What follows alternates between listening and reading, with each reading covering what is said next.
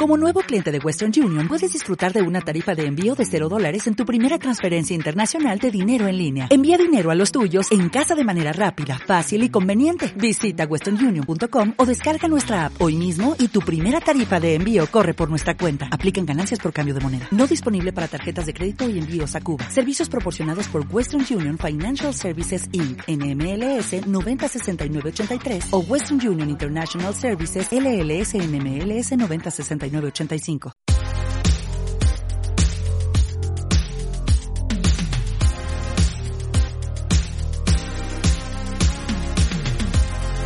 Gracias por tomarte el tiempo de descargar una emisión más del Managers Podcast. Esta es la emisión número 620. Stan Lee y Spider-Man. Hola, te habla Gustavo Pérez desde el espacio digital donde todos crecemos. Yo solía avergonzarme porque solo me consideraba un simple escritor de cómics.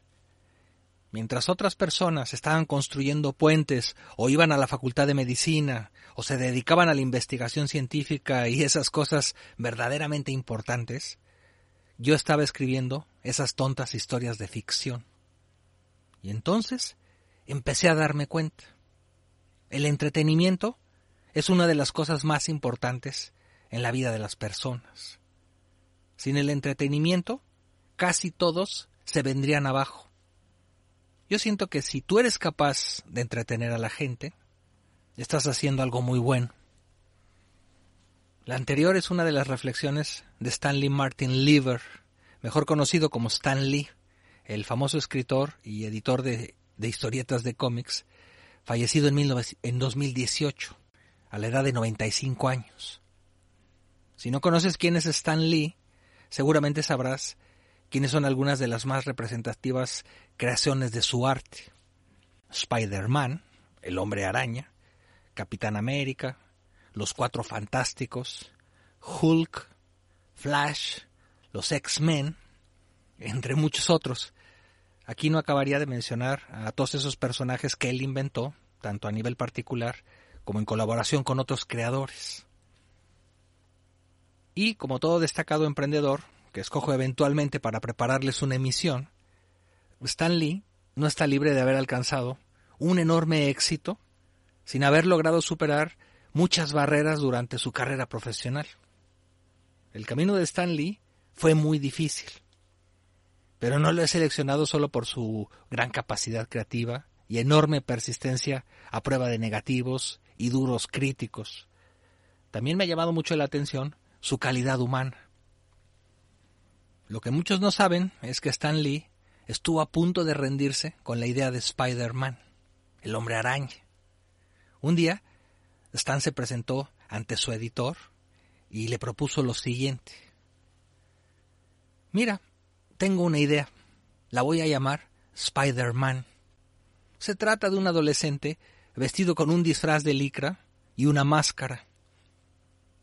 Y el editor le respondió con cara de preocupación. Stan, esa es la peor idea que jamás he escuchado. Así que no le permitió hacerlo. Fue entonces cuando el joven Stan Lee se planteó con seriedad renunciar y ponerse a intentar otra cosa. Pero ese duro día, algo, un evento fortuito, detuvo a Stan de renunciar. Y lo que sucedió es que el primo de Stan le había concertado una cita con una modelo, una actriz llamada Betty. Pero lo que él desconocía es que en el camino hacia esa cita ciegas, el destino le tenía preparado otro plan. Durante una entrevista, Stan Lee comentó lo siguiente acerca de esa cita.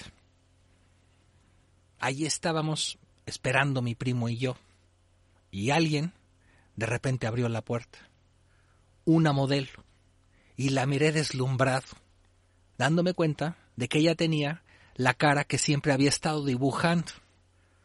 No lo podía creer. Jamás había visto a Betty. Perdón, perdón, me refiero a que ella no era Betty, el personaje del cómic. Su verdadero nombre es Joan. Stan Lee declaró que ella era la mujer de sus sueños, la que sin haber conocido lo había inspirado para crear el personaje de Betty. Él estaba atónito, no daba crédito al verla allí frente a sus ojos, convertida en realidad. Stan y Joan, por supuesto, tuvieron lo que se dice un flechazo. Fue amor a primera vista.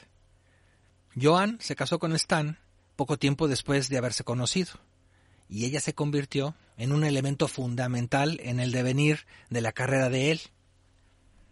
Joan incluso declaró en una entrevista que el hombre más amable y guapo que jamás había conocido era Stan Lee. A él le tomó varios años darse cuenta del valor que tenía el hecho de escribir cómics y de entretener con estos a todo tipo de audiencias. De hecho, él no tenía ni buscó lo que ahora se conoce como un nicho de mercado, ya que sus cómics han sido y siguen siendo leídos tanto por niños como por adultos y también por gente de edad avanzada. Pero, ¿cómo logró Stan Lee pasar de ser un avergonzado escritor de cómics, que no sentía mucha estimación por lo que hacía, a encontrar y sentir gran orgullo por su trabajo?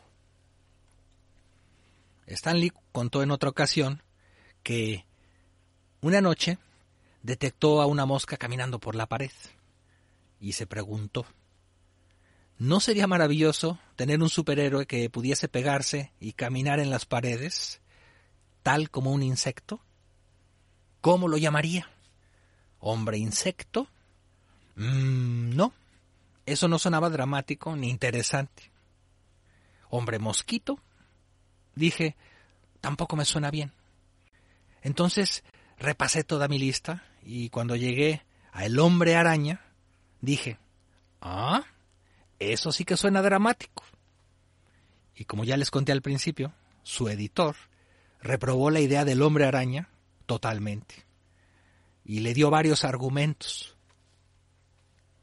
Mira, Stan, lo primero de todo es que la gente común odia las arañas. Tú no puedes nombrar a un héroe hombre araña. En segundo lugar, este héroe o superhéroe no puede ser un adolescente. Los adolescentes solo son compañeros, no protagonistas. Y finalmente, él no puede tener problemas personales, y menos los de un adolescente. ¿Qué tú no sabes lo que es un superhéroe? Después de escuchar estos razonamientos, Stan Lee regresó a su casa completamente escorazonado. Quería renunciar, pero Joan, entonces ya su esposa, no le permitió rendirse. Él declaró en una ocasión, ella me dio la mejor recomendación del mundo y me dijo, ¿por qué no haces un solo libro de la forma que solo tú lo quieres hacer? Lo peor que podría pasar es que tu jefe te despidiera y en ese caso no pasaría nada. Porque de todas formas, tú ya querías renunciar, ¿no? Así al menos te lo sacas del sistema interno. Y de paso cumples con tu inquietud. El resultado ya todos lo conocemos.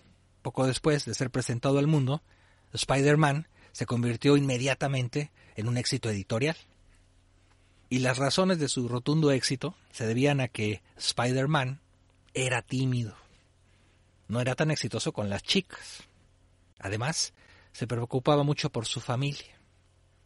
Stan Lee decía, creo que la mayoría de los adolescentes que leían a Spider-Man pensaban, ¡Ey! Ese podría ser yo. Spider-Man podría ser cualquier chico. Podría ser negro, asiático, podría ser indio, podría ser cualquier persona. Y solo imagínate dentro de ese disfraz.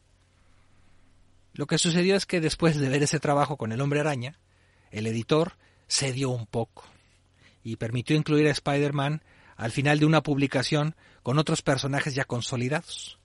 No le dio mucho espacio y por lo mismo tampoco le cedió gran relevancia. Y, al cabo de un par de semanas del lanzamiento, el editor se comunicó con Stan Lee y le dijo, Oye Stan, ¿te acuerdas de ese personaje en forma de araña? ese que tanto nos gustó a los dos, pues se ha convertido en un bestseller. A ver cuándo hacemos una serie exclusiva para él. A la fecha, según su popularidad, el hombre araña se ha convertido en uno de los superhéroes más apreciados y también en uno, de los más populares de la industria literaria y cinematográfica. Stan Lee, por supuesto, le otorga con toda justicia gran parte de su éxito a su esposa Joan, por apoyarlo e impulsarlo a seguir su proyecto de vida. Le reconoce mucho el hecho de no dejarlo claudicar ni rendirse en los momentos más difíciles. Stanley dijo hace no muchos años que, a pesar de ser tan unidos, él y su esposa, todavía no estaba seguro si ella habría o no leído alguno de sus cómics, ya que a ella no le llamaban tanto la atención. Nunca dejó de insistir que ella había sido la esposa perfecta para él. Sin el empuje y el apoyo de Joan, Stan nunca habría presentado al mundo a Spider-Man. Y probablemente a ninguno de los muchos héroes que también lo precedieron. Stan Lee no solo logró convertir su afición en una simple profesión, él transformó sus locas ideas y arte personal en toda una industria millonaria, una que hoy no solo genera muchísimo dinero, sino que da trabajo y sustento a miles de familias. En el año de 2017, Joan falleció después de 70 años al lado de su esposo. Él llegó a declarar que si no hubiera sido por Joanny, él habría estado en las calles pidiendo limosna.